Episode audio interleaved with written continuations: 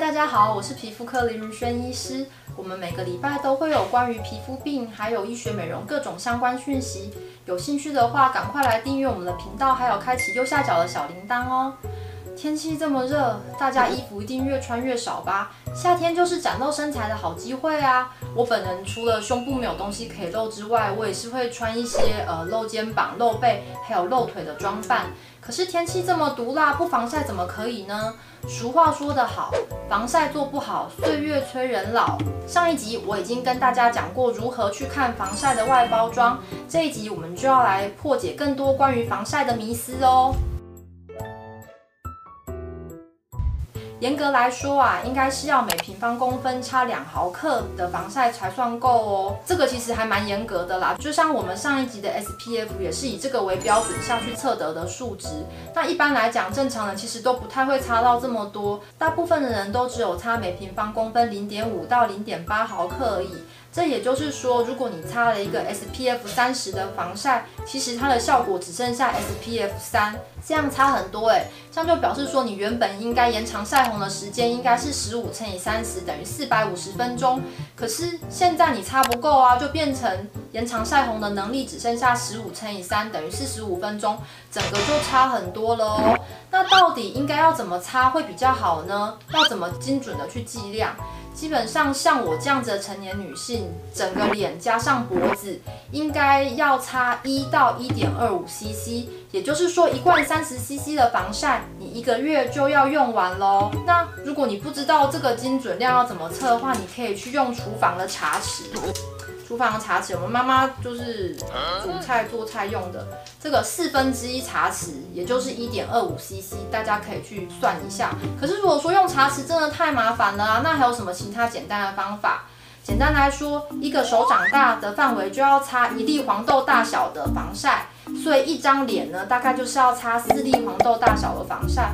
如果你还是不知道黄豆到底有多大呢？还有另外一个更简单的方式，就是你防晒挤出来啊，宽零点五公分，然后长度两个指节这样子擦整脸。好，我个人就是用这个方式来算我防晒擦的够不够。那至于身体的防晒要怎么计量呢？理论上来讲，你一个手臂上肢要擦的就是五 CC 的量，五 CC 的量呢就是一个茶匙。一个茶匙就是五 CC 的量，一条腿的话呢，就是要十 CC，就是两个茶匙的量。大家可以回去自己就是检测看看对不对？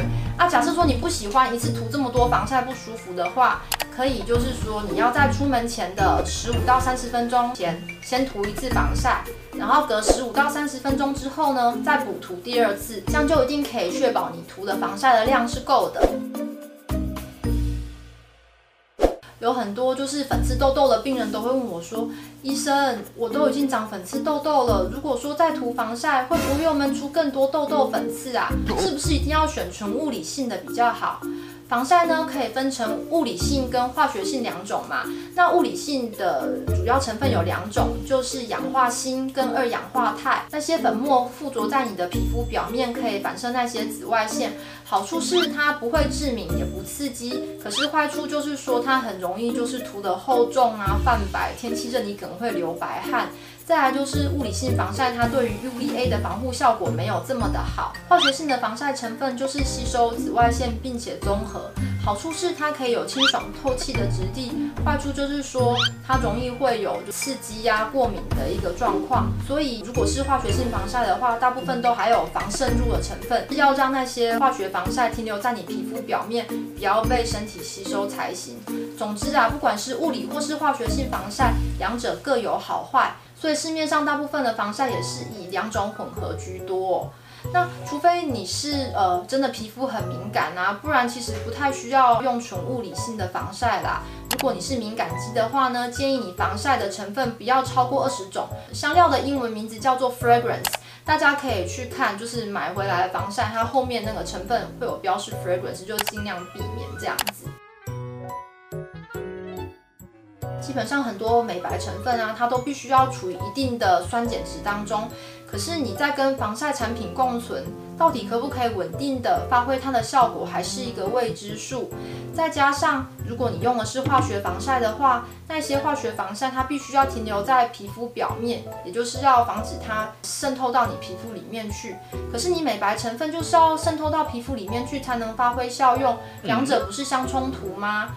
所以我跟大家建议就是说，防晒归防晒，如果你还有美白需求的话，建议你在保养程序里面加美白精华喽。一般来说，SPF 三十的防晒就已经有百分之九十六点七的阻挡能力了。SPF 五十的防晒呢，就有百分之九十八的防晒阻挡能力。一般来讲都已经很够用了啦。如果你像我一样平常都待在室内啊，那其实你用 SPF 三十的防晒就已经够了。除非是你要从事户外活动，吼，大量曝晒啊，很会流汗，你才需要选用就是防晒系数高的产品。这也是传统大家的迷思哦，都觉得说防晒的系数越高，是不是它产品就是会越油越闷？其实不是哦。